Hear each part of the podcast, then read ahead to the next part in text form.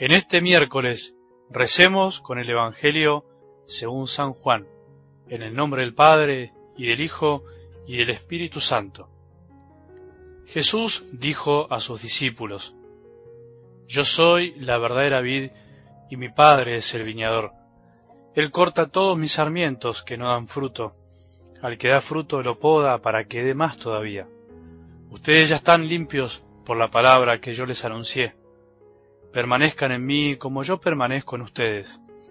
Así como el sarmiento no puede dar fruto si no permanece en la vid, tampoco ustedes si no permanecen en mí. Yo soy la vid, ustedes los sarmientos.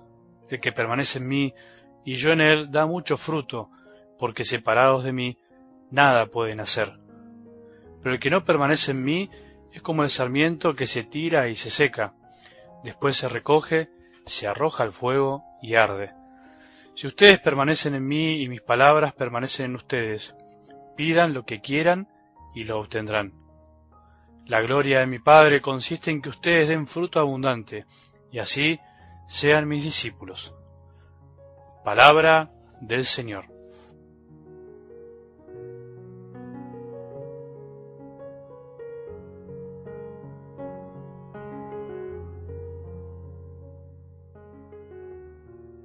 La cuestión de ir al cielo, o de tener deseos de ir al cielo, no es cualquier cosa, no es una cuestión un poco romántica, porque en definitiva si olvidamos eso, en realidad olvidamos lo más trascendental, olvidamos lo más esencial, olvidamos de dónde venimos y hacia dónde vamos.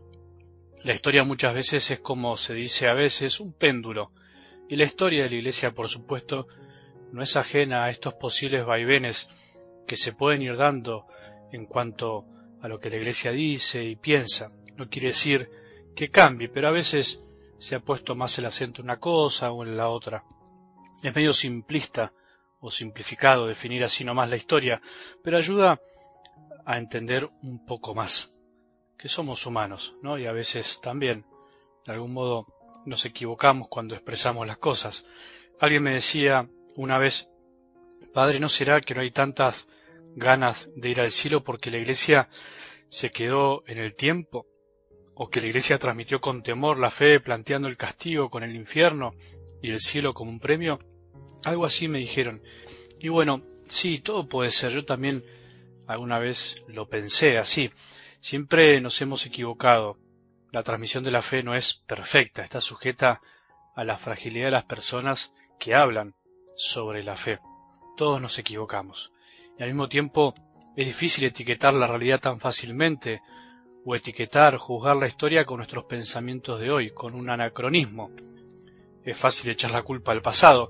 Me animo a decir que sí, que el cielo que hemos planteado a veces no es tan atractivo hoy en día, pero también me animo a decir que hoy ya ni hablamos a veces del cielo.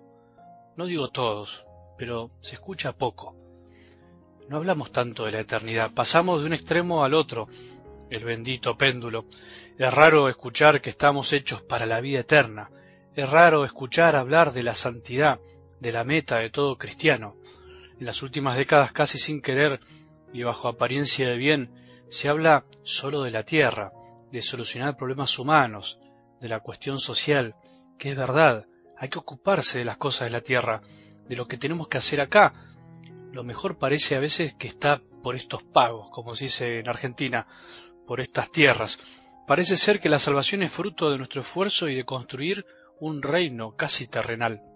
Ni una cosa ni la otra, ni el cielo como un premio a nuestro esfuerzo, que nosotros construimos nuestra casita en el cielo o tenemos ganas de ir ahí por miedo del castigo, ni el cielo en la tierra construido por nosotros, cosa que te habrás dado cuenta que es imposible un domingo, me acuerdo, antes de la bendición final de la misa, después de haber dedicado todo el sermón a tratar de explicar lo que significaba ir al cielo para quitarme la frustración de haber visto pocas manos levantadas esa vez, volví a preguntar, ¿quién quiere ir al cielo?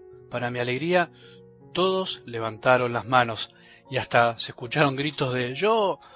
Qué lindo, qué lindo terminar una misa así, con muchas ganas de ir al cielo. Qué lindo que es que, por ejemplo, vos ahora digas, yo quiero ir al cielo y por eso quiero amar ahora, en este momento. Estamos hechos para el cielo porque Por nuestras venas corre la savia de la vid, que es Jesús. Corre en nuestras venas la sangre de Jesús, el Espíritu Santo que dio su vida por nosotros. Yo soy la vid, ustedes los sarmientos. El que permanece en mí y yo en él, da mucho fruto, porque separado de mí nada puede nacer, dice algo del Evangelio de hoy. El Padre es el buen viñador que está siempre queriendo que demos frutos, que nuestra vida aporte algo a la vida de este mundo. Es el Padre que sabe esperar, pero que al mismo tiempo quiere que demos frutos de vida eterna, exige con amor, porque conoce todo lo que podemos dar. Para Él no somos inservibles, no sos inservible, nunca pienses eso, somos sarmientos, somos los sarmientos de esta planta, y desde ellos es donde brotan las hojas, los zarcillos y los racimos. Por eso no podemos dar frutos separados de la planta. Cuando estamos separados no servimos para nada, porque en realidad sin Jesús no podemos hacer nada que dé frutos de santidad. Podemos hacer muchas cosas exteriores, pero frutos de santidad, eso no. Podemos hacer muchas cosas en este mundo, incluso ser muy exitosos, podemos colaborar mucho en la iglesia, ser reconocidos, ser aplaudidos, ser queridos por muchos. Podemos decir que trabajamos para Él, pero si sus palabras no permanecen en nosotros, si no amamos como Él ama, de nada sirve.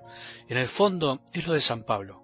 Aunque tuviera toda la fe, una fe capaz de trasladar montañas, si no tengo amor, no soy nada. Si no tengo la gracia de la caridad, no soy nada.